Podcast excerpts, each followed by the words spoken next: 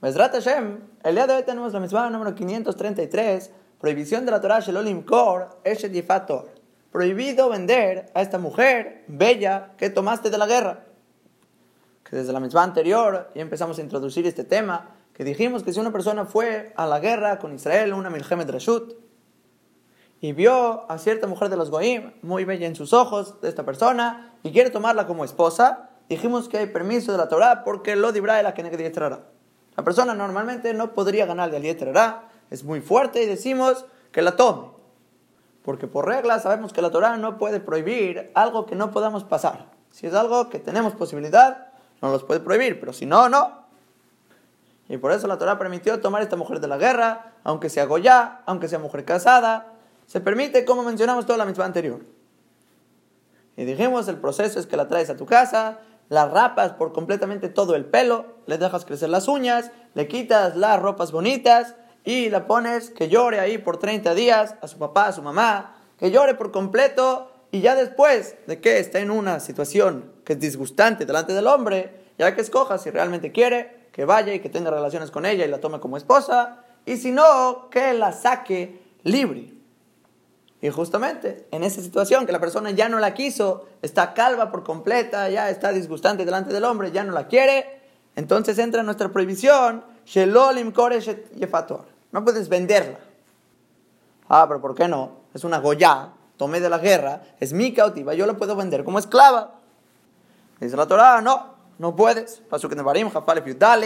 Si no la quieres, hay que mandarla para ella misma, mandarla libre y Umahar Lotim Keren No puedes venderla por dinero, taja tasherinita, ya que la afligiste.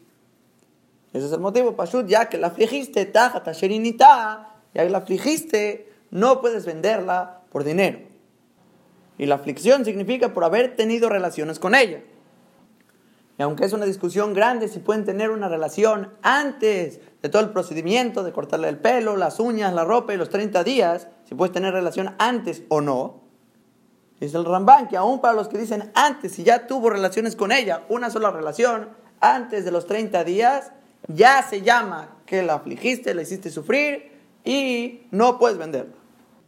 Y el por qué, Pashut, dice el Jinuch, la Torah nos viene aquí a enseñar Musar y Derech Eretz.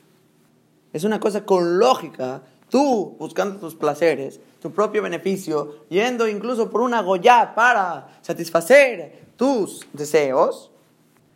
Y ahora me vas a decir, ya, ya no quiero, me vendes como esclava a otra persona. Derech Eretz, Pashut, Derech Eretz. Es como el que tira todo y no recoge. Derech Eretz. Ahora, pero vamos a hacer una pregunta. Este es el motivo de la mitzvah. Así escribe el Gino, la Bajayi, como dijimos, por Dere Muy bonito que me digas por Dere no la vendas como esclava. Pero, una pregunta enorme. ¿Por qué si puedes tomarla como esposa? ¿Por qué puedes traerla de la guerra y ahorita le vas a cortar el pelo y las uñas y la ropa que llore 30 días? Eso sí es Dere Parece un chiste. Me están diciendo, ten Dere y no la vendas. ¿Es Dere tomarla desde un principio? Entonces podríamos contestar, Enajiname, tiene razón. No es Derejeretz, pero ¿qué podemos hacer? Los libra Torah es la que negue Dieterara. La Torah habla según el Dieterara de la persona. Y no puede esta persona con su Dieterara. Entonces, aunque no es Derejeretz, preferimos que rompa su Derejeretz, pero que no traspase a Berot y no tenga relaciones con Goyot.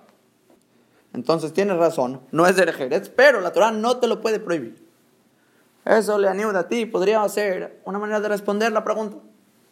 Pero me gusta más la segunda respuesta. Segunda respuesta que vamos a decir es que sí es de Porque hay que acordarnos que esta señora es una Goya, es una mujer que no está conectada a Boreolam. Fuera, fuera, fuera de conexión con Hashem. Es más, eso que dice que va a llorar 30 días a su papá y a su mamá el Pasuk, Rabino Bejaye dice que realmente se refiere a su idolatría, que va a empezar a limpiar sus pensamientos de todas sus ashkafot de Goim, y toda esa impureza y creencias y toda cosa que tiene en la cabeza, va a empezar a llorar y a sacar todo eso ya para que se limpie. Y realmente, aunque es un proceso de sufrimiento para esta señora, sí, sufre, pero le estás haciendo un favor. Le mashal es como si le diríamos a Boreolam que no nos mande sufrimientos. Nada de sufrimientos, nada de Geinam, nada de castigos, todas las cosas. No es de Jerez. ¿Cómo? ¿Vas a hacerle daño a los demás? ¿Vas a lastimarlos? Que sufran, que lloren. ¿Qué te va a decir Boreolam? Señor, no seas tonto. Esto no es una falta de Derejeres. Los sufrimientos son para tu bien. Necesitas sufrir, necesitas hacerte shubá, necesitas limpiarte, tener expiación de tus pecados. Y todos esos sufrimientos que te llegan, es una tontería decirle por ¿por qué me los mandas? Y reclamarle, y te falta de Ejerez Hashem. No, todo lo contrario, te está haciendo apto de que hagas teshuvah, que te limpies, que te acerques más a Él, que puedas recibir más bien y más Torah de Akadosh Baruj Para eso son. Entonces lo mismo va a ser con nuestra mitzvah. Tomar a la Goya para ella es un mérito, es lo mejor que le podrías hacer aunque le cortes el pelo, aunque las uñas, aunque la ropa, aunque llore. Le maise, ella por sí misma va a acabar en la mejor situación del mundo. Va a acabar creyendo en Boreolam, recibiendo 613 mitzvot como Guilloret. ¿Qué más puede pedir? Es lo mejor que le puedes hacer.